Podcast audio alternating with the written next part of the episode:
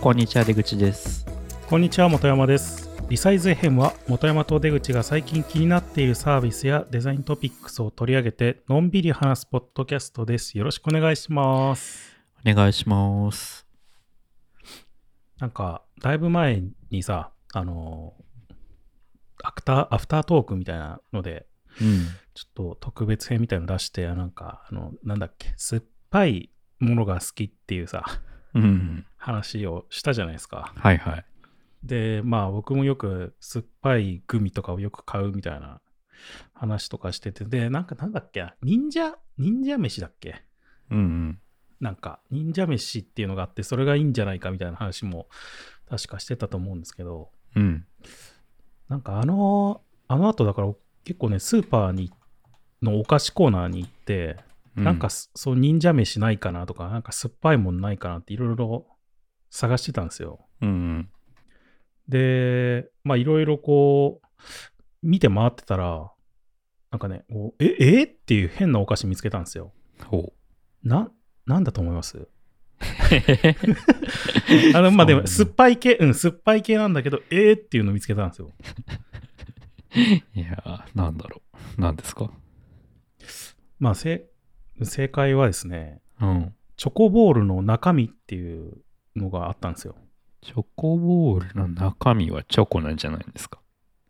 いやいや、チョコボールの中身はチョコじゃないでしょ。チョコボールってああれかはいはいそうそうそう。あの、あのチョコボールですよ。ピーナッツ的な？あ、そうそうそう、ピーナッツ的なやつが入ってる。うんうんチョコボールの中身、え？え？ー、と思って。そのチョ チョコボールの中身って、うんそんな、そんないると思って、そそのチョコボールの中身。で、しかも、うんなんか、その、本当になんな、まあ、周りのチョコがなくなった、本当にチョコボールの中身ってやつだけが売ってるわけじゃなくて、うんなんかその周りにちょっと味付けがしてあるっぽくて、うーんで、そこにね、梅味っていうのあったんですよ。梅あ、あ、なんか2つあって、塩キャラメル味っていうのと、うん。いやもうなんか塩キャラメル味だったらもうそれ、チョコボールでよくないってちょっと思ったんですけど、うん。まあもうもう一個は梅味だったから、いやでも梅味もさ、ちょっとトリッキーでしょみたいなちょっと思って、なんかえチョコボールのチョコ剥がして梅味つけるみたいなそれは何？ピーナッツなの？結局なんかチョコボールって、単純にピーナッツが入ったチョコじゃなくてさ、なんかちょっとサクッとした部分あるじゃん、なんか。ああうんなんクかクッキー的ななんか、なうんなんて言うんだろうね。ピーナッツ的なピーナッツではない何かですよね、あれ。そうそうそうそうそう。なんか周りになんかサクッとしたなんかちょっとスナックっぽいものがまとわりついてるじゃないですかうん。らそこはあるんだよね。だチョコだけない。ああ、なるほど。へえ。うん。へだえ。まあ、だから、まあ、ピーナッツの周りにサクッとしたものがついてて、その周りに味がついてる何かなんですけど。えでもな、名前はあれだよ。チョコボールの中身っていう。商品名なのへえ。今見てるけど。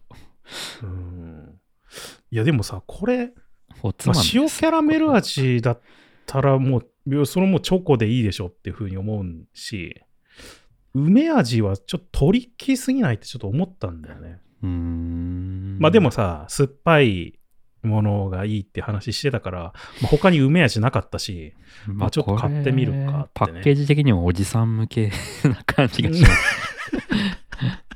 うん、まあね、でねまあ食べてみたんですよ。だから、うん。そしたらね、すっごい美味しかったんですよね。へえ。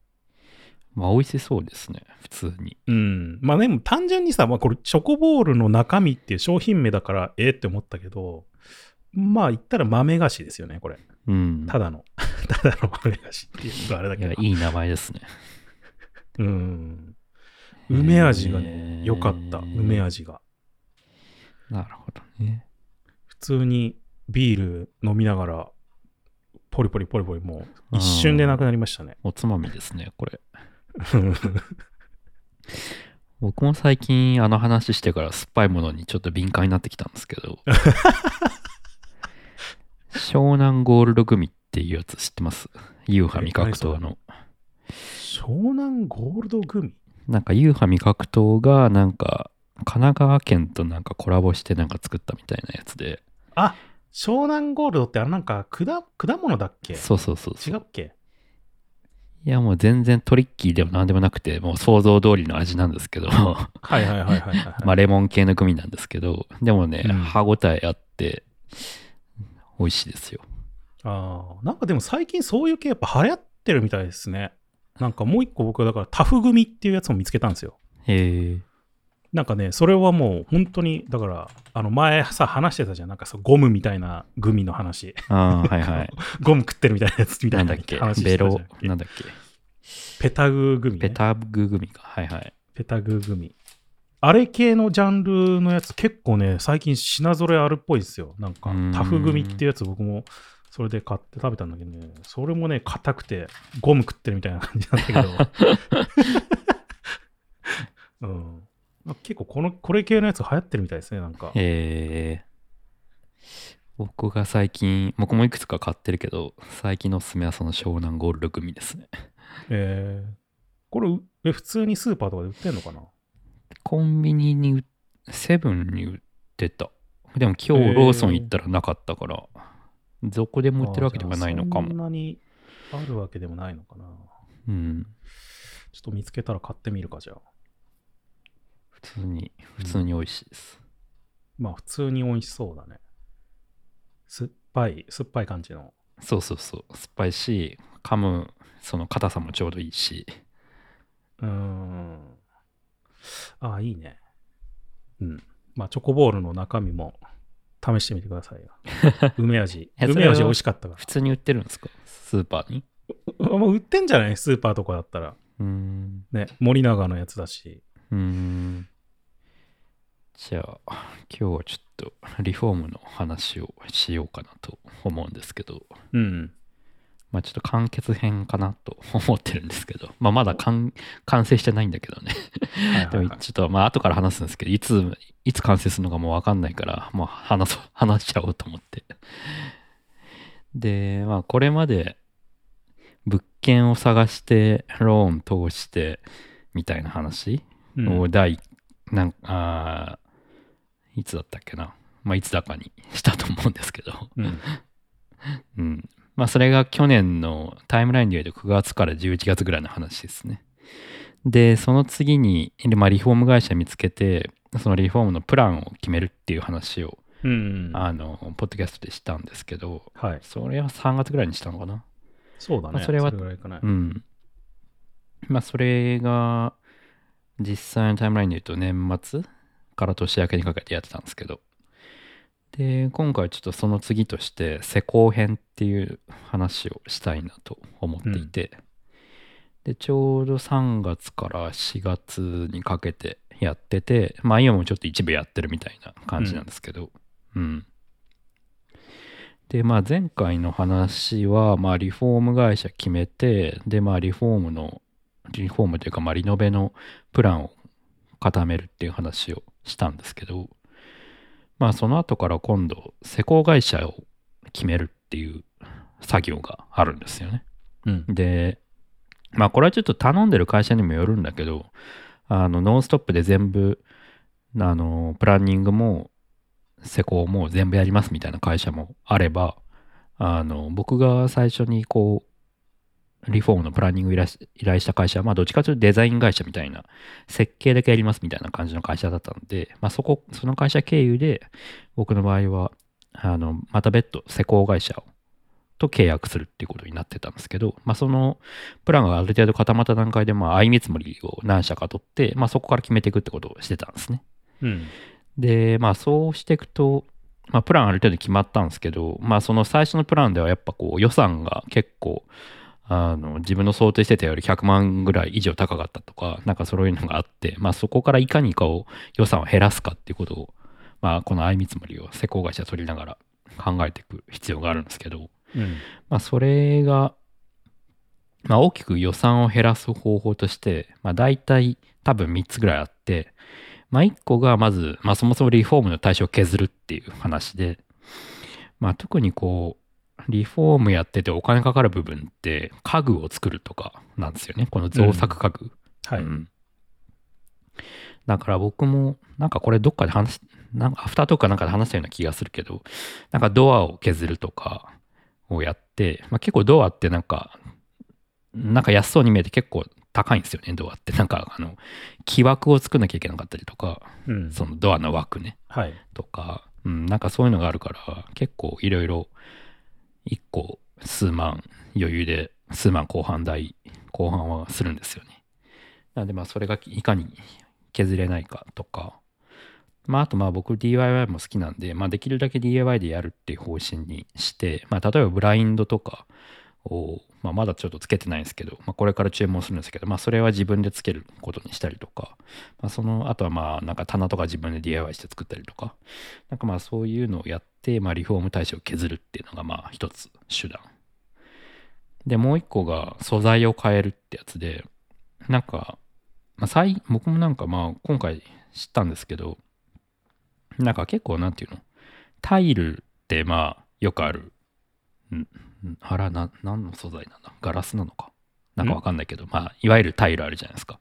あの、なんだろう、よくお風呂場とか洗面とかにそうそうそう貼ってあるやつそうそうですよね。そうそうそうそうはいはいはい。で、あれって結構まあ、かっこいいんですけど、まあ結構なんかこう、あの、左官が必要だったりとか、その、ちゃんと貼るのに。はいはいはい。なんか割とまあ手間もかかるし、あの、お金もかかるようなものなんですけど、まあそれをなんか例えば僕の場合だと、あの、塩ビタイルに一部変えたりとか、なんか塩ビだとまあその、実際のタイルではないんだけど、まあその、施工が楽だったりとか、まあそもそもその単価が安かったりとかするっていうので、まあそれでもまあ予算が抑えられるっていう。うん。でまあ結構何個かサンプル見たんですけど、案外塩ビタイルもこう本物のタイルに近いこうエンボスの、なんていうの、エンボス加工みたいなのがされてて、うん。塩ビなんだけど本当のタイルっぽいような感じ。かつ、まあタイルと違ってこう冷たくなりづらいとか、なんかこう、そういうメリットもあったりして、なんかまあそういうのに変えて、まあ素材、あー素材をなるべくまあ安いものに変えて、まあ予算を抑えるっていうやり方。で、まあただその今言った2つってまあ、しまあ知れてるんで、まあやっぱ一番メリットがあるのが、せ世襲支給ってやつなんですよ。世襲支給って？うん。で、なんか、ああ、世襲支給だから、世襲の人が支給するってこと？そうそうそう。なんかね、なんか、今回やってみて知ったんですけど、なんか住宅設備、要はうん。エアコンとか、うん。あの、直線機とか IH とか、なんかそういうまあ住宅の設備って、なんか基本、あの、まあ例えばパナソニックとか、なんかそういうメーカーが出してるじゃないですか。うん。で、その表示価格って全然当てにならなくて、なんか仕入れをするルートによって価格が変わるんですよね。なんか。うんうん。で、なんか、そのルートによっては、その表示価格から70%引きとか、なんかそう、それぐらいなんか値引かれて、で、まあ流通してるんですよ。うん。だからもう、まあ基本的にまあ、どっか、どどっかしらのその仕入れルート、まあ例えば施工会社から通して買うとかして、まあ手に入れるんですけど、その元から、メーカーから直で買うってことはあんまな、ほとんどなくて。うん。で、その仕入れルートも、そのボリュームディスカウントが効くような、その、でかいような、でかい会社から経由で買えば、そのディスカウント幅がでかくて、まあ、より安く手に入るみたいな感じなんですよね。うん。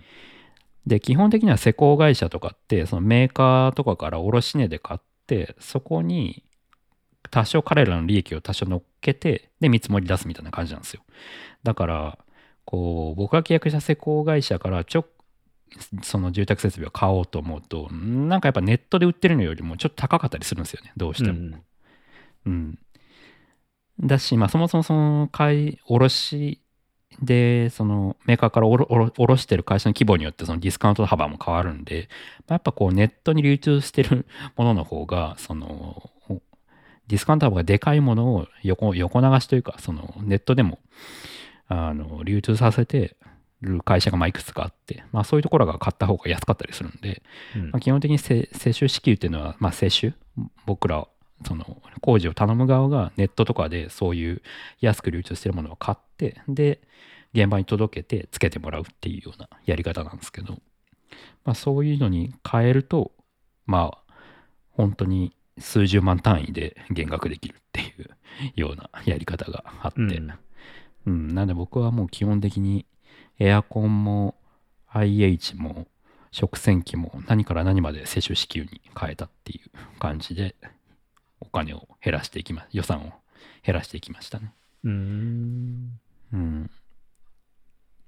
まあ、なんか、でもなんか最近はなんかそういう、そういう習慣がまあ、なんだろう、あんまこう、合理的じゃないっていうのもあって、なんか例えば、三和カンパニーっていうキッチンメーカーとかは、なんかワンプライスって言ってて、まあ、どのルートで買っても全部一律同じ値段で、まあ、提供しますみたいなうん会社もあったりとかするんですけど、うん、基本はなんか、そのルートによって全然値段が違ったりするんですよね。で、まあ、ただ、接種式のデメリットとしては、なんかこう、接種が責任を負わなきゃいけないんで、なんかこう、発注ミスして、あの、全然サイズが合わないとか、なんかそうなった時には、まだ、あの、施工会社は責任取ってくれないんで、あの、接種の方で注文し直さなきゃいけない、買い直さなきゃいけなかったりとかするっていう、まあデメリットがあるっていう感じですね。なんかその話は結構僕も聞いたことあるな、なんか。うん、で、なんか結構ね、そまあ、そそう載せてるっていい、まあ載せてるっちゃ載せてるんだけど、なんかそっからこうさ、まあこう、割引くみたいなサービスをやるみたいなので、こう、よく見せていくみたいな、なんか、うん、そうそういう売り方とか、まあそういうなんか商売を結構昔からしてるみたいなの、なんか結構よく聞いたことありますね。そうそうそう。うん、なんでこんなことになっ なんでこんなめんどくさいんだと思うんですけど、なんかそういうことらしいんで。うん。うん。まあなんで結構エアコンとかはまあさすがに自分で取り付けも依頼するとまたそれは大変なんで、まあなんか取り付けだけはあの施工会社に依頼してみたいな。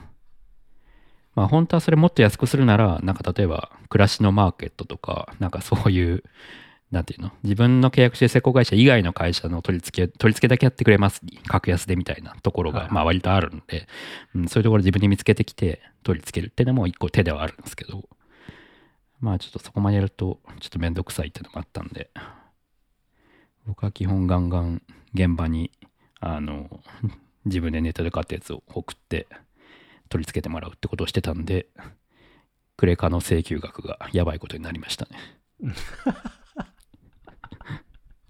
あ、そうか。それはまあ自分で買うんだもんね。その元々のリフォームの契約とはまた別で支払いが必要になるみたいな感じだかそうらね。そうそうそう。そうなんですよね。まあでもそれで結構割と100万ぐらいは削ったかな。おおすごいね。うん。まあ、あとはなんか、まあ、普通に値引き交渉してもらって、あの、なんか結構ね、見えない利益がいっぱい入ってるんですよね。まあ当たり前なんだけど。うん。で、まあそれがなんかこう、なんていうの、ザッピみたいな感じで、まるっと加算されたりとかするんで、いやまあそういうところはまあ明確に予算伝えて、なんとかこれぐらいお願いしますっつって、減らしてもらったっていうような感じで。うんうん。まあっていう感じなんで、まあ施工会社のあいみつは絶対やった方がいいんだろうなっていうふうに思いましたね。で、それでプランがある程度固まって、まあよ、あのー金額も具体的に決まってきたら、すまあ大体多分なんか半金を払うんですよね、最初に。その総額の半分を最初に払って、はい。残り半分を工事終わったに払うみたいな感じになるらしいんですけど、うん。まあそこからこう解体がスタートするんですよね、実際に。あ、でか。僕の場合そうそう3月ぐらいに解体をしてたんですけど、まあ、その解体中古マンションのリノベの場合はやっぱその解体してみて分かることが、まあ、すごい多くて、うん。まあなんか、まあ、前回のポッドキャストでも話したような気がするけどまあなんか例えば実際キッチンとかまあ僕ちょっと今回キッチンの位置をちょっとじちょっとだけ変えたんですよね、うん。なんか向きを、はい。うん。でもそれも一応プラン上はそうしてるんだけど実際こうやれるかっていうのは、まあ、解体してみて分かんないところが多くて。うん。なんか例えばその水の流れ具合がどうかとかなんかこうあと天井とかもまあダクトが通せるような天井の構造になってるのかどうかとか、はいはうん、なんかそういうのがまあ解体してみて分かるっていうのとか。まああと僕今回本当は躯体表しって言ってなんかあのコンクリート天井のコンクリートをなんていうの？そのままにするみたいな。まあ打ちっぱなしみたいな。はい。うん、ことをやりたかったんですけど、まあ、それは今回こう解体してみるとで、うちはなんかスプリンクラーがついてて、マンションマンションの。ううんん。で、そのスプリンクラーを動動かすっていうのはめっちゃお金かかるらしいんですよね。うんその解体してから、解体してる時に知ったんですけど。で、なんか、スプリンクラーとかその辺で防災設備って言ってて、なんか防災屋さんっていうなんか特別な人たち呼ばなきゃいけないらしくて、はいはい。それをまた、天井って大体二重天井になってて、本当の天井の下に、まあ10センチとか20センチぐらい開けて天井が1個うんうん作られて、で、実際のその部屋の天井として見えるみたいな感じで。で、そうすると、クタやらして、全部の天井を一回壊してやんなきゃいけないから、スプリンクラー動かさなきゃいけなくて、で、そうするとめっちゃお金かかるっていうことを言われて、まあちょっと諦めることにしたりとか、うん。そう。で、あと数回、2、3回下だったらスプリンクラーがない、なかったらしくて、なんか法令で決まら決まってるらしいんですよね。なんか何回以上だったらみたいな。はいはいはいはい、はいそうそう回数、マンションの回数によって、まあ、そうそこういろいろ変わってるわけだ、そこが。う。うん。僕はギリギリなんか設置しなきゃいけない回数だったらしくて。はいはいはい。だからあと数回下だったら、くたやらしてきたのにな、みたいな感じで。とか。まああと、ハンモックのフックとかつけたいなとか思ってたんですけど、まあそれもちょっと構造上難しいみたいな話で、うん。まあそれも諦めたりとか、なんかそういうところやっぱ解体してみて、わ初めてわかるっていう感じなんで、まあ、なんかその辺はなんかリフォーム、物件探しからリフォーム、施工まで全部やりますみたいな会社だと、まあ、物件探してる段階で、うんそういう話をしてくれるんで、まあ分かったりするんですけど、まあ僕の場合全部別の会社に頼んだんで、まあ、ちょっとその辺は残念ながら諦めたっていう感じですね。まあでも壊してみないとわかんないから難しいよね、そこ。うんなんか一応だって、でもこの前も話してたけどさ、その前に一応なんかこうこうしようっていう計画というかさ、設計みたいのはやるわけじゃん。うん。で、その上で壊してみて、あ、これはできないかみたいな感じになってくるってことでしょ？そうそうそう。だからね、なんかなんか、あの、なんか、プランニングしてる段階で、結構なんかラフだなと思ってたんですよ。なんか、うん細かい話全然しないな、みたいな。うん。あこれでもう解体とかしちゃうのとか思ってたんだけど、まあ、やってみると、まあ、結局後から変わることが多いから、まあ、だから解体前は楽にはいはいはいはいプラン固めてんだなってことが分かった。まあ、言ってくれよっていう話なんですけど、まあまあそうだねいうの。うん まあ、だからなんか、あのーコンセントの位置とか照明のあ位置とかっていうのも、まあ、全部解体してから決めるんですよね。ああそう正確な位置はってことでしょ？そうそうそうそう。まあ、ざあまあざっくりこの辺はみたいなの決めたりするんじゃない？のまあ、いや、それも僕ら、僕の場合は決めてなかったあ、です。そうなんだ。うん。まあ、それも結局、まあ、特にコン,、まあ、コンセントはどうとでもなるところが大きいんですけど、うん照明は結構こう、天井の構造に左右されるところが結あ構大きいそうかもね。ですよね。ううんん。なんかこう、やっぱ天井、まあ、特にキッチン周りって、キッチンのあの、換気扇のダクトが通ってたりとか、エアコンのダクトが通ってたりとか、まあ僕の場合だとスプリンクラーが通ってたりとか、なんかそういうのがあるんで、まあそれがどこに通ってるかとかによって、まあ結構、あの、照明の位置、まあ特に僕ダクトレール、ライティングレールうん。をつけて、つけることにしてたんで、まあそれの位置とかも、まあやってみて分かることになったみたいな感じですね。で、まあやりながらこう決めていくんですけど、まあやっぱ解体して、なんか墨出しの日っていうのがあって、なんかこう、墨出し？実際まっさらに、うん、してから、なんかこう、何をどこの位置に置くかっていうのを、なんかこう、その日に電気屋さん呼んだりとか、あの水道屋さん呼んだりとか、まあ、いろんな職人を一気に集めて、ここに、この位置にこれを置きましょうみたいなのをみんなで話すっていう日があったんですよね僕の場合は。うん。で、なんか、その日に、じゃあコンセントの位置どこにしましょうか？みたいな話が 始まって、あ、今決めんの？みたいな 感じで。うん、それ、それは先言ってほしいよね、なんか。そう、先行ってくんなかったんですよ。あでも一応なんか、あれもし明日決めんのかと思って、はい。まあ、一応シミュレーションはしてたんで、まあ対応はできた、はいはいはいできたはできたんですけど、まあでもやっぱ、うん、なんか後々まあ何度か修正依頼してて、やっぱなんかめっちゃ難しいんですよね。コンセントの位置と照明の位置、あとスイッチの位置。その、照特に照明って、そのどの照明をどのスイッチに対応づけるかみたいなうん。ことを考えるのが結構むずくて、うん。その、まあ僕の場合、こう、リビングとダイニングと仕事場が一体化したような、まあ、ちょっと大きめの、あの、リビングダイニングみたいな感じになってるんで、その、なんていうの？スイッチが何個もあるんですよね。で、そのスイッチをどのこう照明の位置に対応づけるかっていう、なんていうの？まあよく UI の話ってあるじゃないですか。なんかこう、はいライトのスイッチの位置と電気のスイッチが一体化し、あの、対応付けがうまくできてなくて覚えづらいみたいな話。うん。まあそういうのがある、あったりとか。まあでもまあ正直、フューとか、あのフィリップスのヒューはいとか使うと、まあ常に通電してる状態になるから、うん。その、大元のスイッチは常に入れっぱなになるから、まあ後からどうとでもなるなとは思ってはいたんだけど、まあでも、そういうところも考えなきゃいけなかったりとか。てか、その辺がめ一番難しかったかもしれないですね。なんか一番シミュレーション力が問われるっていうか、地味に。うん。で、なんかね、やっぱ、結構、なんだろう、細かい話で後悔もあって、なんかこう、微妙にコンセントの位置がちょっと上すぎたなとか、なんかこう、なんていうの？やってから気づいたんだけど、まあそういう位置も細かく指定した方が良かったんだな、みたいな。なんか基本はまあ標準の高さに合わせられるんですよね。うんなんかまあ大体床下から20センチ上とか10センチ上うんとかにまあコンセントの挿す場所が設置されるんだけど、まあ場所によってはなんかこう、もうちょい上の方が良かったなとか、もうちょいこう、あの、なんつうの、面が揃うように設置した方が良かったなとか、まあ細かいところがあるんだけど、まあそういうのもやっぱ、こま細かくこう言ってった方がいいんだなっていうのは、まあやってて思いましたね。うん。でまあまあそんな感じでまあ解体してまあ大体ライトのその照明とかまあ細かいところ詰めてってまあそれで実際こうスタートするんですけどまあそこでやっぱスタートしてからお起こったというか起こったというかまあその前後で分かってたんだけどまあなんかやっぱ半導体不足問題っていうのはやっぱ結構根深くて、うん。なんかこう、まあ今コロナとか、まあ戦争とかで、まあ世界的になんか半導体が不足してるらしくて。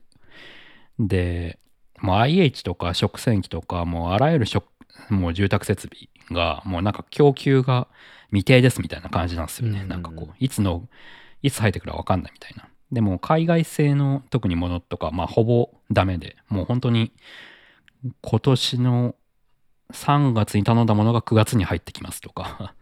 で、まあそんな待てるわけないじゃないですか。だから、それをどうするかっていうのが、まあ結構大変でしうたね。ん。どうしたんですか？だから僕も本当はメイキッチンを、なんかまあ、さっき言ったワンプライスでやってる三和カンパニーっていうところのキッチンにしようかなと思ってたんですけど、なんだけどそこが対応してる IH が全部なんか納期が9ヶ月先ですとか言われて、それはさすがに厳しいなってなって、僕はなんか、なんかまあ、その施工会社に相談したら、なんか OEM のキッチンメーカーがあるみたいな話をしてて、なんかこう、OEM でキッチンのなんていうの？ワークトップというかステンレスのこうなんていうの？天板うん。だけ作ってる会社があるんですよね。はいはいうん、なんでまあそういうところでにこう依頼してその天板だけ作ってもらってで周りはまああの施工会社に造作してもらってまあ造作っていうほどでもないんだけどなんかまあ簡単なカウンター的なものを作ってもらってで全部普通はキッチンメーカーに頼めば、まあ、IH はこれで、食洗機はこれでって、まあ、大体こう、オプション2、3個の中から決めていくことになるんだけど、まあ、その辺はもう全部自分で、ネットで調達して、食洗機はここのメーカーのやつを自分で、ね、楽天で買って、で、IH はここのメーカーのやつを楽天で買って、レンジフードはここのやつ買ってっていうのは、まあ、全部自分であの探し出して、全部調達するっていうことをやって解決しましたね。うん、まあなんで、めっちゃ大変、めっちゃめんどくさかったんですよ。なんかこう、全部の、その、まあ大体 IH 食洗機、あーその、て天板キッチンの天板、あとはレンジフードっていう、まあ大体その辺が、まあ必須のセットになってくるんですけど、まあそういうのを全部、こう、ちゃんとサイズが適合するかとか調べて、で、自分で探し出すみたいな。うん。感じで。まあなんで結構想定よりも安くは仕上がったんですけど、まあその分こう、うん、やっぱ調べる時間がやっぱ結構取られましたね、その辺で。で、やっぱそこでまあちょっと若干まあミスもあって、なんか微妙になんか2ミリぐらい、幅が足りなくて、なんかちょっと IH がちょっと浮いちゃうみたいな問題とか、なんかそういうのもあったりしたんですけど、なるほどね。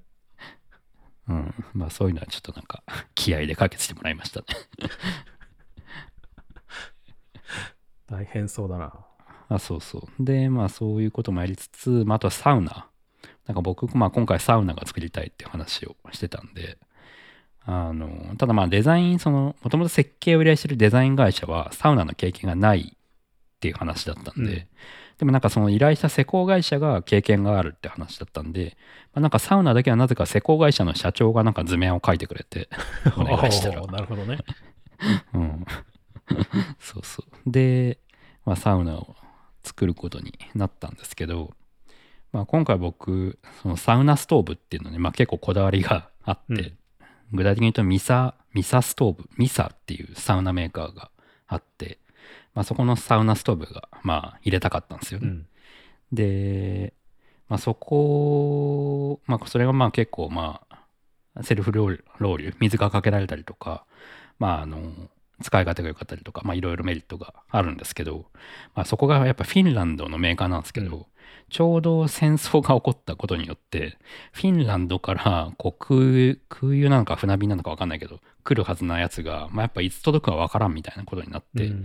まあ、それで3月2月に発注したのがようやく昨日届きました。おっていうー感じで、うん、なのに昨日届いたやつが初期不良品だったらしくてえ？まだ使えないっていう、えー。えじゃあまたなんか そう送り返してみたいな、そんな感じなの？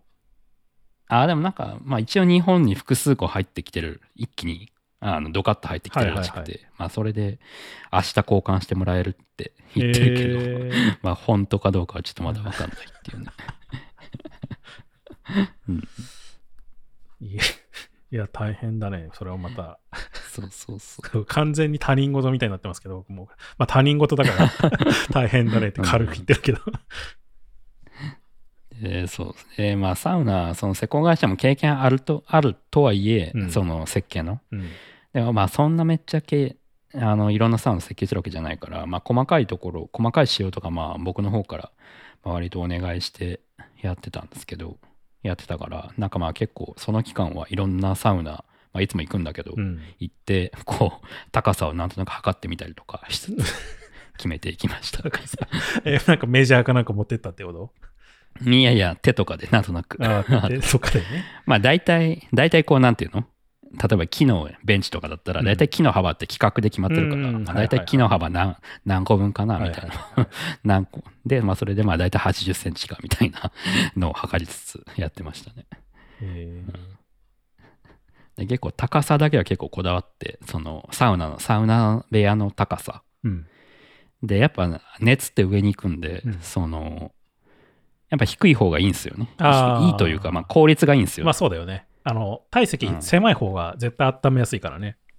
そうそうそう。で、僕今回190センチにしたんですよ。うんうん。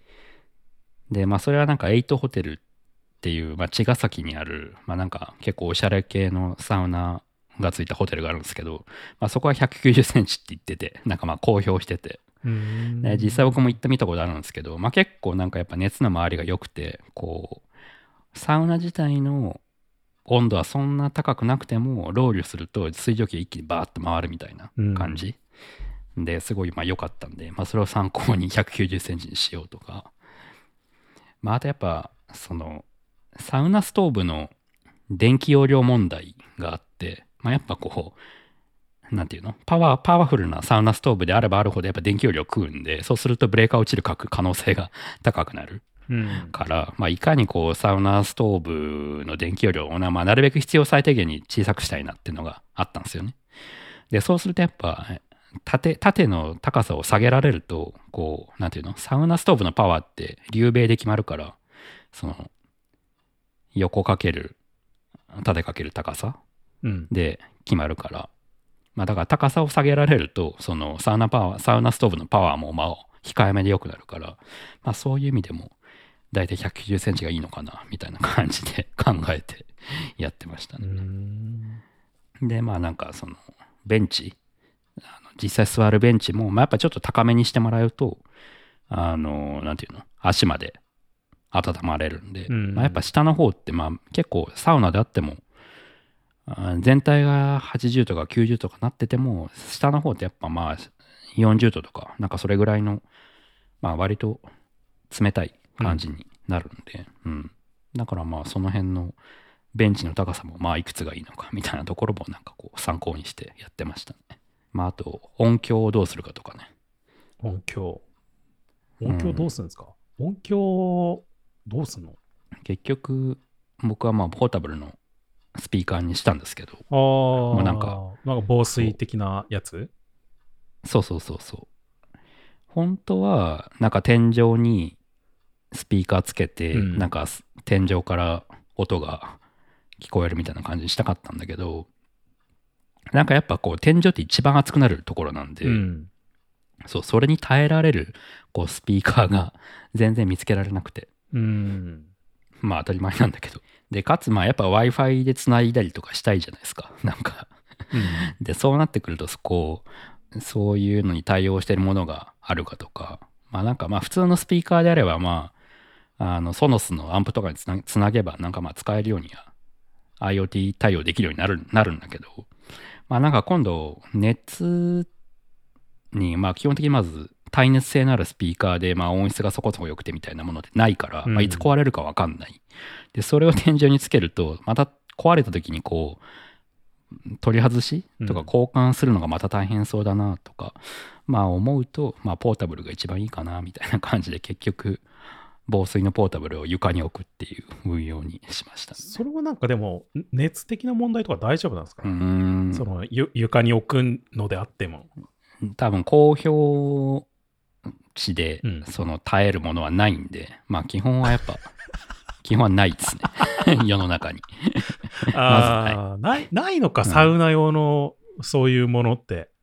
サウナスピーカーと呼ばれるものは一応1個うん。とか2個とか探したら出てくるんですけど、う。んまあややっぱその Wi-Fi に対応できるかとか、使い勝手の問題とか、あと、んあと音質の問題とか、あとやたら高いとか、うん、なんかそういうの考えると、普通にポータブルのスピーカーを、あの、普通のね、やつをあの置いた方がいいんじゃないかみたいな。まあ、特に床の付近だと、まあ、その、熱もそんな高くならないんで、いや、高くならないって言ってもさ、そこ結構なこう高温多湿のとこに持ち込むわけじゃん、やっぱり。うん。なんか、ああ、どう、どうなんだろうね。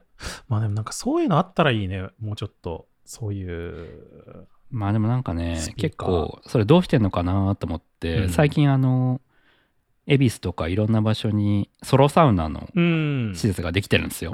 で、そういうところでこ大体ソロサウナだから、個人用そうそうそう。な個室サウナみたいなやつだよね。プライベートサウナ。ううんん。で、大体音楽流せますみたいなことを歌ってるから、行ってみたら、まあやっぱどこもやっぱポータブルのスピーカーを床に置いてくださいねっていうようにしてたんですよああ、。そうなんだ。あだからまあやっぱそういうことかっていう。えうん、なんかね、天井付けできるサウナ用のスピーカーって言ってるのは、どっちかというと防災用のスピーカーなんかあった時にこう逃げてくださいみたいなうんアナウンスするようなスピーカーとか、うんそういう用途のものが多かったんで、うん、なんか音質的にどうかなとか思って。ー、うん。で僕がよく行くニューウィングっていう、まあ、錦糸町にある有名なサウナもあるんですけど、うんまあ、そこも、あのー音楽流してるんですけどそこもやっぱよくよく見たらポータブルのスピーカーを床に置いてたんで、うん。まあ、やっぱどこもそうなんだなみたいな感じ。なんでちょっと僕のググり力では そのいい感じの天井付けスピーカーが見つからなくて、うんー。結局床置きにしましたね。まあ天井じゃなくてもね、そんななんか邪魔にならなければ、まあうん。いいんまあね。じゃないかなって気はするしね。うん。まあだから天井スピーカー無理してつけるよりは、まあ1万うんとかなんかそこらのポータブルスピーカーを、まあ、壊れたら変えるっていう運用の方が、まあ何かといいのかなっていうような。うんサウナスピーカー作ったらいいんじゃないですか。いや、作り、作ある、作れるのかな。なんかね、それこそもう、あれですよ。屋外用のスピーカーとかも探しましたよ。なんかはいはいはいはい、屋外用ね。うん。屋外用だったらね、耐熱、耐水がある程度あるんじゃないかと思って。そう。僕もなんかもやっぱ高いね持ってるよなんかアウトドア用のやつとか、まあすごい耐水ってわけじゃないと思うけど、だからサウナまで行くとちょっと無理かもしれないよね、そういうの。そこまで行くと。アウトドアレベルだと。あ、そうそう。なんていうの？その、屋外用っていうか、なんていうの？屋外の施設、施設で備え付けする用のスピーカー。取り付け用のね、もう雨降ってもそのまま置いとくみたいな、そうそうそういうやつだよね。そうそうはいはいそうそうそう そう。いうのとかもね、探したんですけど、まあなかなかね、まあ当たり前だけど、いい感じのものがないんで。ううんん、なさそうだよな、まあそういうのは。で、あとね、温度計とか湿度計もね、実はサウナ室に適したものってあんまなくて。あ、そうなんだ。うん。で、まだ基本的にやっぱ普通の温度計って、60度、ううん？ん、40度、4、50度ぐらいしか対応してないんで、まあまあまあまあまずサウナでは使わないんですよね。うん。で、やっぱ100度対応してるものでも、あの、まあ、温度計はいいんですけど、湿湿度には対応してなかったりとか、あとなんかそもそもよくよく調べると、なんかサウナでは湿度っていうのはうまうまく測れないものらしくて、うん。うん、だから実はいろんなサウナ施設についてるんだけど、まあ、あれは間違ってることが多いみたいなことが、なんかこう、分かりましたね。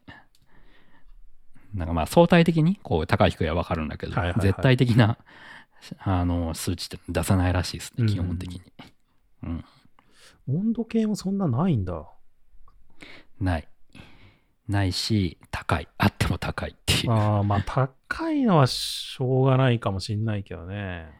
うん、唯一なんかサウナ用って歌ってて、まあ見た目も割といい感じのものが一つだけあったんで、それを頼みましたね。音質だけ。なんかめちゃくちゃ簡単に調べたらさ、もう数千ぐらいで売ってるやつあるけど、これはもうなんかダメってこと？なんか。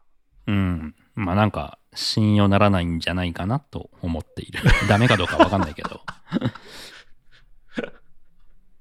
あ、そうなんだ。だって、まあ正しいかどうかなんてわかんないですからね。その普通は。うん温度はまあわかるかもしれないけど。まあね。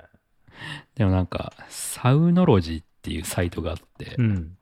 サウナロ、サウナロジーか。なんかね、めちゃくちゃ。ゃサウナについて詳しくこう 解説してるサイトが。あるんですよ。あうん。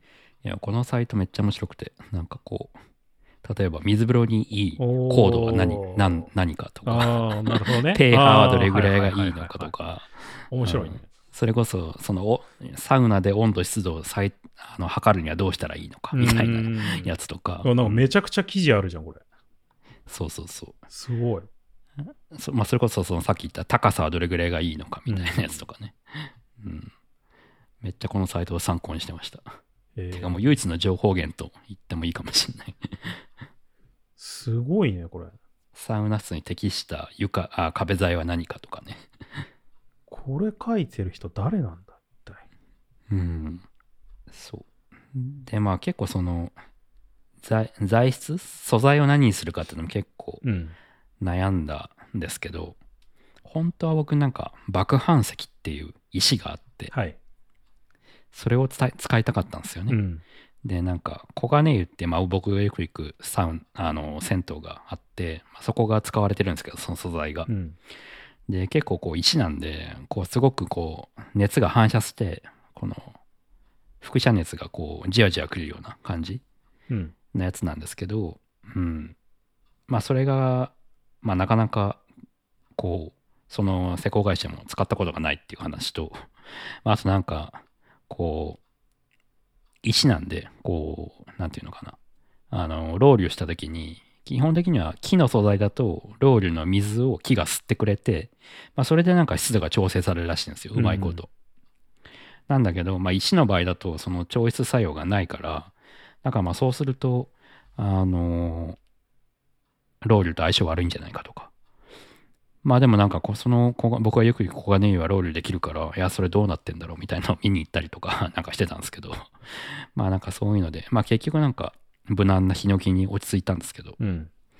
まあなんかこの辺はやっぱ施工会社もなかなか知見がないから、まあちょっと今回は無難に落ち着かせるしかないかと思って、ここはまあある程度妥協してヒノキにしましたね。うーん。なんか本当はね、なんかちょっと暗めの木材とかつ使いたかったんですけど、まあそういう感じで、まあ素材をどうするかとか、高さをどうするかとか、あの音響どうするかとか全然調べても情報がないんで、まあ、そういうのいろんなサウナ行きつつ考えて施工会社にこここうしてほしいってお願いしてサウナを決めてったっていうような感じですね。えー。ちなみうにん。ですけど、なんか参考までに、うん、サウサウナだけでどれぐらいかかってそうなんですか？その値段的に。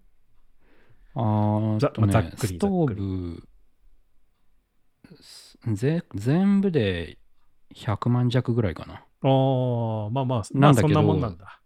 その半分以上はストーブですね。ああ、そうなんだ。じゃあ結構それがはいやっぱこだわりのやつってことですね。で、かつそのストーブの中に日本に代理店があって、うんそこがかある程度監修してくれてたんですよね。なんかこう、その施工会社もサウナのプロじゃないから、うん。そのストーブの代理店がある程度こう、例えば天井に物をつけると熱くなるから天井には何もつけない方がいいですよとか、うん。なんかこう、ロウリュした後に、まあやっぱり湿湿度がぐーって高くなるんで、それをこう、部屋に設置すると、その、なんていうの？その水蒸気をどこにこう放出したらいいかみたいなうん。話とか、まあ、全部その辺が代理店が全部監修してくれてて、まあその辺の監修費とかも含めて、サウナストーブが60、ん ?50 万ぐらいだったかな？うーん。もろもろ込みで。うん。で、ちなみにサウナ、僕は全部造作で作ったんですけど、うんそのビルトインの、なんていうの、電話ボックスみたいなものを、はいはいはい。あの入れるタイプのものもあるんですよ、うんサウナって。で、それだと多分3 200、300万ぐらいするんで、うんまあ、これでもかなりいいやつ安く、そうそうそう。安いのだったら多分ミニマ100ム、万ぐらいのやつあったりしますけどね。ああ、あのかなり狭いやつとかだと、ねうん、そうそうそうそう。本当に、本当に電話ボックスみたいなやつとかだと。なるほどね。そう。まあだからそれを考えると、まあ造作だからある程度自分の自由にできるし、まああと広さも1.5人分ぐらいの広さにできたんで、まあそれを考えるとまあコスパよく収まったのかなと、サウナ好きとしては思ってるけど、うんまあ普通の人からしてみたら 高いけどね。っていう感じなんで、まあサウナはそんなに敷居が高いものじゃないっていう 話ですね。うーん、そうだったかな。いやなんかね、そうだったかな。施工会社の人も、あ、こんな簡単なんですね、みたいな 感想でしたけどね。なんていうか。あーまあまああの、作るものとしては思ってるよりそんなに、まあ、単純な構造っていう話だよね、それは。そう、単純な構造だし、あと電気ストーブなんで、うんあの、薪じゃないから、はいねはいはいはい。だから、火が使うわけではないから、うんまあ、でかいこたつみたいなもんなんですよ。はいはい。基本的に。で、全部なんか、特に僕の買ったミサミサのサウナストーブってやつは、なんか全部こう、なんていうの？うんまあ、温度も極端に高くならないし、まあなんかこう、割とマイルドなストーブなんで、まあ安全性も高いし、そういう湿度とか全部その辺の調整も木材が全部自然に救出してくれてやってくれるんで、うん。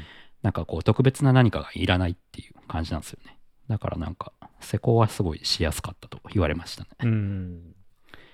まあただちょっとまだ使ってないんで何とも言えないんですけど。まだこれからなんか問題が起きてくるかもしれないからね。うん、かもしれない。うん。まあでもこの辺はすごい楽しかったですね。まあそういう感じで。そう。でまあまあ全体的にこうリフォーム、まあ今も部分的にやってみて分かったこととしては、まあやっぱこう、後戻りしづらい大規模プロジェクトなんで、かつ、プロプロダクトマネージャーってまあ世襲なんですけど、うんまあ、前もなんかで話したけど、プロダクトマネージャーがやっぱプロダクトのことを一番知らないっていうプロジェクトになるし、まああとなんかこう、やっぱいろんな問題が起こるんですけど、まあ大体もうその問題ってまあ指示し、いお願いしたことがやってもらえてないとか、なんかやってもらえたんだけど意図と違ったとか、なんかそういうことばっかなんですよ、基本的に。で、やっぱそれってなんかやっぱ接種僕らがいて、で、設計業者、デザイナーがいて、で、さらにその先に施工会社がいて、で、施工会社も自分たちで施工やってるところもあれば、あるんだけど、僕が頼んだところはいろんな、あのー別の職人にあの分離発注するタイプの施工業者だったんで、うん。だから施工業者の先にも解体屋さんがいれば、水道屋さんがいれば、電気屋さんいて、家具屋さんがいて、防災屋さんがいてみたいな、まあ、いろんな人がいるんですよね。うん。だからなんかこう、その伝言リレーが絶対起こるんで、なんか、基本的にやっぱ明確に指示してなかったりすると、まあ、現場の人が吉田にやってくれて、まあ、吉田にいい感じになってればいいんだけど、まあ、そうじゃない時に、まあ、大体こう 問題が起きるっていう。うん。まあだから、しかもなんか、なんていうの、その、設計業者とか施工業者も、まあ何個も掛け持ちでやってるっぽいんですよね。うんまあ当たり前だけど。はい。まあだからあんまこう、僕らにチクチ構ってくれないんですよ、基本的に。だからもっと早く言ってくれればいいのにっていうのも結構こう、なんていうのかな。あんま段取りがうまくないっていうか、うんなんかまあ結局やっぱ職人さんたちだから、うんなんていうの、まあエンジニア、デザイナーなんですよね。だからやっぱディレクター的な人がいなくて。だからこう、その辺、まあ、基本的に僕が、まあ、なんだろうな、責任も持たなきゃいけないというか、持たないと、なんかこう、うまく物事が進まないっていうか。だからまあこっちから情報的に情報を積極に取りに行ったりとか、ここどうなってますかとか聞いたりとか、あと週末大体まあ現場休みなんで、現場に行って図面と合ってるかどうかチェックしたりとか、なんかその辺はやってましたね。うん。だし、なんかやっぱ最終的なクオリティは実装者が決めるんだなってのは、まあデジタルプロダクトも一緒だけど、思い思いましたね。一応今回設計の業者、デザイナーを入れてるんだけど、その図面の指示もすごい細かいことまでやってあるところもあれば、やってないところもあるんで、またさっき言ったあのスイッチの位置だとか、そのコンセントの縦の高さだとか、あとコンセントのなんていうの？パネあのカバーの色とか、あとコンセントの挿すところの色うん。の指定とか、なんかやっぱそういうところがされてなかったりとかすることがあったりして、抜け漏れがあって、で、そうするとまあ普通の標準的な白いやつになるんだけど、まあそれが壁紙と壁紙とかその周りとちょっと合わなかったりしたりとか、そう。あとなんかこう微妙にね、なんかスイッチの水平が取れてなかったりとか、なんかそういうところって、まあやっぱ細かいその辺のクオリティは全部施工する職人の人が決めるんで決まってくるんだけど、その辺ってまあ職人の人が僕が直接契約してるわけじゃないから、どういう人なのかわかんないっていうブラックボックスだから、その辺がなんか結構、なんていうの？いい人を引き当てるかどうかっていうのが結構運になっちゃうところがあって、まあ、その辺難しいなっていうのが思いましたね。うん。割とこう良かったなと思うのはまあやっぱあのなんていうの？職業病でもあるけどなんかこうあの生活を想像するというかなんかこうなんつったらいいの、まあ、体験設計と同じですよね。なんかこう使ってる風景みたいのを想像してみたいなところって、まあ、いつもやってることが、まあ、リフォームでも生きるっていうのはまああったなと思いますね。うん。例えばなんか洗面所のドアをやめようって決めるとかあとなんかキッチンが最初こう右が IH 左がシンクみたいな感じだったんだけどまあなんかうちキッチンの向こう側が窓だったんですけどそうするとちょっとなんか風景を隠すなとか思って、まあ、そのその位置を逆にするとかなんかそういうところって案外こう設計の人も気づかなかったりするんで、まあ、その辺はなんかこう普段の仕事が生きたなっていうのは思いますね。うん。前デザイナーと音楽性が合うのが大事みたいな話をしたんだけど、うん。なんかまあやっぱ施工会社の人もそこがある程度合ってたっていうのは今回良かったなと思ってて、なんかこう例えば天井がなんだろうな割となんかガタガタしてたんですよ。なんか最初の物件の状態だと、うん。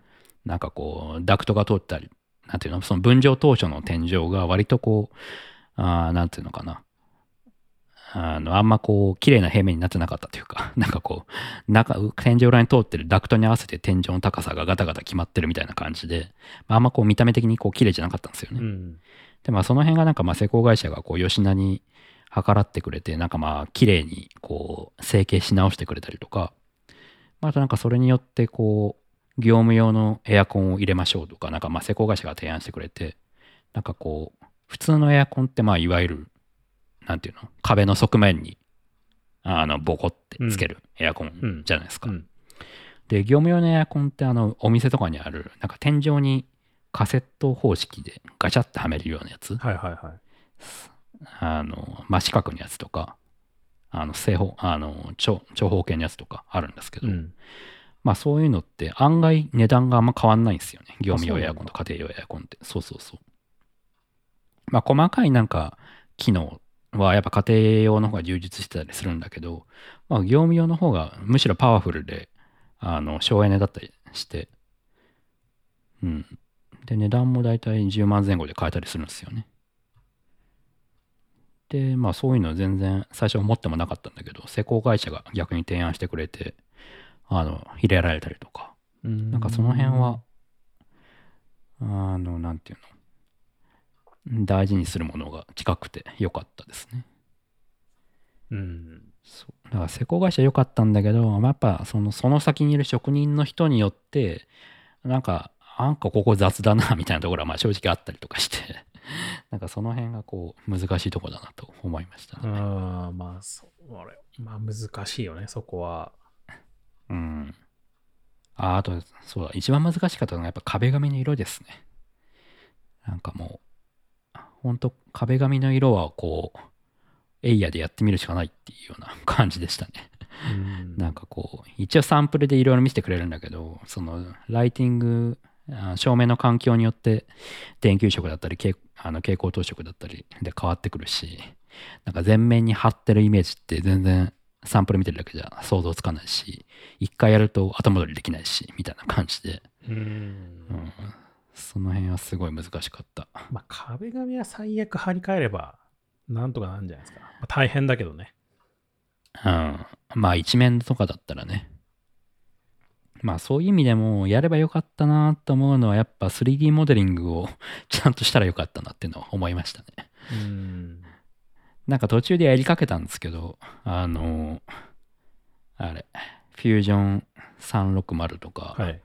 あの、ブレンダーとかでうん。ちょっと軽くモックは作ってみたりとかしてたんですけど、まあ結局ちょっとスピード感が 思ったより速くて間に合わなくて、あの使えなかったんだけど、その辺をちゃんとやって、あの、まあそれでも壁紙の色はちょっとシミュレーション難しいかもしれないけど、まあ特に、あの、照明の位置とか、あの、コンセントの位置とか、その辺はもうちょっとモデリングでシミュレーションしとけばよかったなっていうのはすごい後から 反省しましたね。うん。で、あとなんだかんだやっぱコーディネーター的な人はいた方が、初回は特にいた方がいいんだろうなっていうのはやってて思いましたね。なんかこうコーディネー、ター。そう。なんか会社によっては、頼むリフォーム会社によっては、そのディレクター的な人がつくことがあるんですよ。うんなんかこう、デザイナーでもない、職人でもない人。うん。で、その人が、まあ、全部のこう、管理とかやってくれる？ことがあって、まあ、要はその、接種とのインターフェースになってくれる人が一人つくことがあるんですよね、会社によっては。うん。で、今回僕の場合は小規模なデザイン会社に頼んで、で、まあ、施工会社も別契約してみたいな感じだったんで、まあ、なんだろうな。一応、デザイン会社も施工管理の業務はある程度責任持ってるんだけど、まあやっぱ中にいる人がデザイナーだから、あんまこう細かいところまで やってくれないというか、うんっ。ていう感じだったんで、まあなんか本当に初回初めてリフォームやる場合は、そのコーディネーターがいるような会社の方が負担はなかったんだろうなっていうのはすごい思いましたね。うん。まあなんかこう、ディレクションとかししてもらったりとかそういうことですよね、きっと。そうそうそう。まあ要はプロジェクトマネージャーうん。ですね。うん。だからね、その辺が今回いなかったんですよ。だからこうまあ全体多分安上がりには、あのやった内容の割には安上がりになったんじゃないかなとは思ってるんだけど、ただまあその分の負担が、まあ僕にあったし、まああと結局結構スケジュールも遅延したりとか、うん、その辺はやっぱプロジェクトマネージャー大事だなとは思いましたね。うん。うん。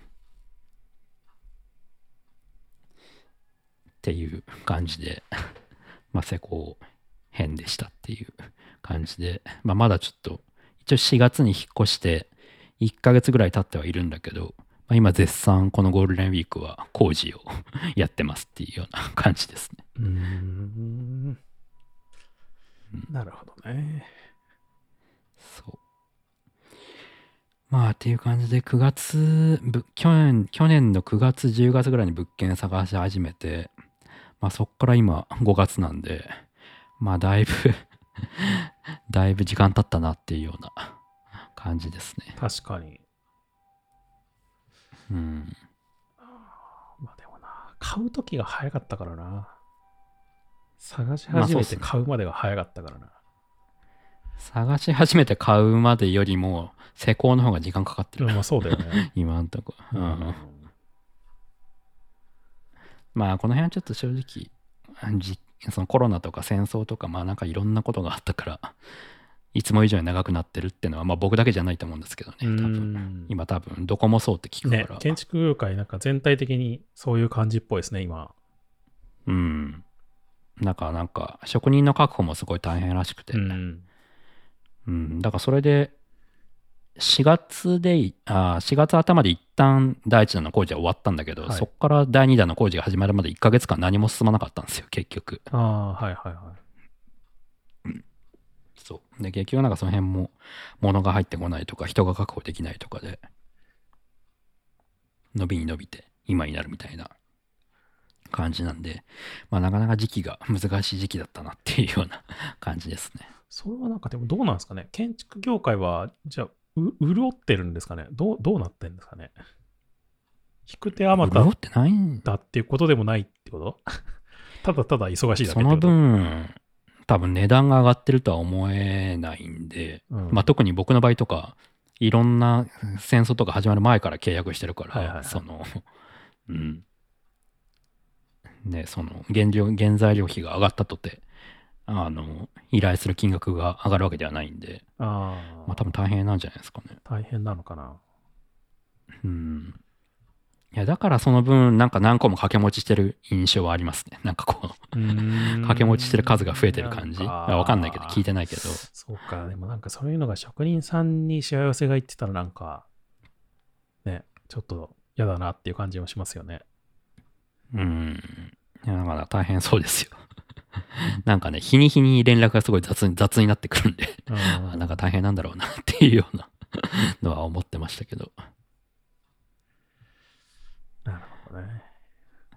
うん。まあ、そういう感じで。やっぱこう、物件探しから、ローンとか、そのお金回りのこと考えて、で、こう、頭を切り替えて、そこからこう、デザイン面のことを考えて、で、施工の方に移って、で、引っ越しをして、で、前の家退去してっていうようなことが怒涛に連続して続くんで、めっちゃ大変でしたね、これは。本当今、フリーターみたいな感じだからできるけど、普通に働いてたら厳しいだろうなと思いましたね。うん。まあでも、だいぶ1回目で詳しくなったんで、本山さんが何かやるときは、いろいろと相談に乗れるかと思います。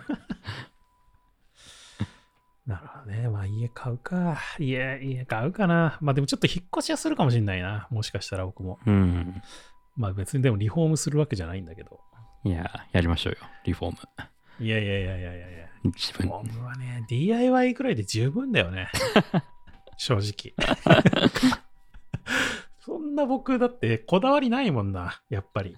家に対してそこまで。そうですか。うん。大体もう住めば都みたいな感じでさ、あなんか、なんかまあ、もうそいい感じになっちゃうんだよね、なんか自分の中で。まあまあまあなんかもちろん、なんかひ日々暮らしてたらさ、なんか若干こうさ、なんかもうちょっとこうしてたらよかったなとかっていうのがあったりすることもあるけどさ、あ、うん。まあまあでも結構それ、引っ越しがそれを解決してたところも結構あるよね、やっぱり。うん。そういうなんか、そろそろ飽きてきたな、みたいなとかさ。はいはいはい。なかなかな、家買うってなるとまたこう、あれだしな。いや、まあでもやっぱ壁をぶっ壊すとかできないじゃないですか。うーん。いや、壁ぶっ壊したいなって思うことは多々あるけどね、やっぱり。いや、ほんとね。賃貸って基本さ、こう、区切るじゃん。そうそうそう。区切りたがるじゃそうなんですよ。なんか、前回話したけど、その、壁壊して決めた時に、不動産業者からやめた方がいいですよとか言われたんだけど、ほんとこう住めば住むほど、この壁壊してよかったなって思いますね。うん。なんかこうさ、ダイニング的なところとリビングのと的なところがさ、うんここ開けたら一つになりますよって言いつつもさ、やっぱ壁あるじゃん。そうそうそうそうこう、うん。壁あるじゃんみたいな、一つになってないじゃんみたいな気持ちになることがよくある。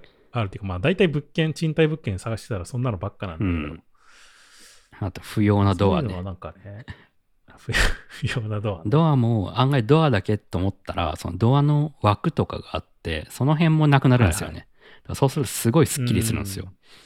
まあね、そういうのは思うことあるけどね。いや、やりましょうよ。本山さんだったら、やっぱり自分で やるといいんじゃないですか。デザイン会社使わずに自分で設計して。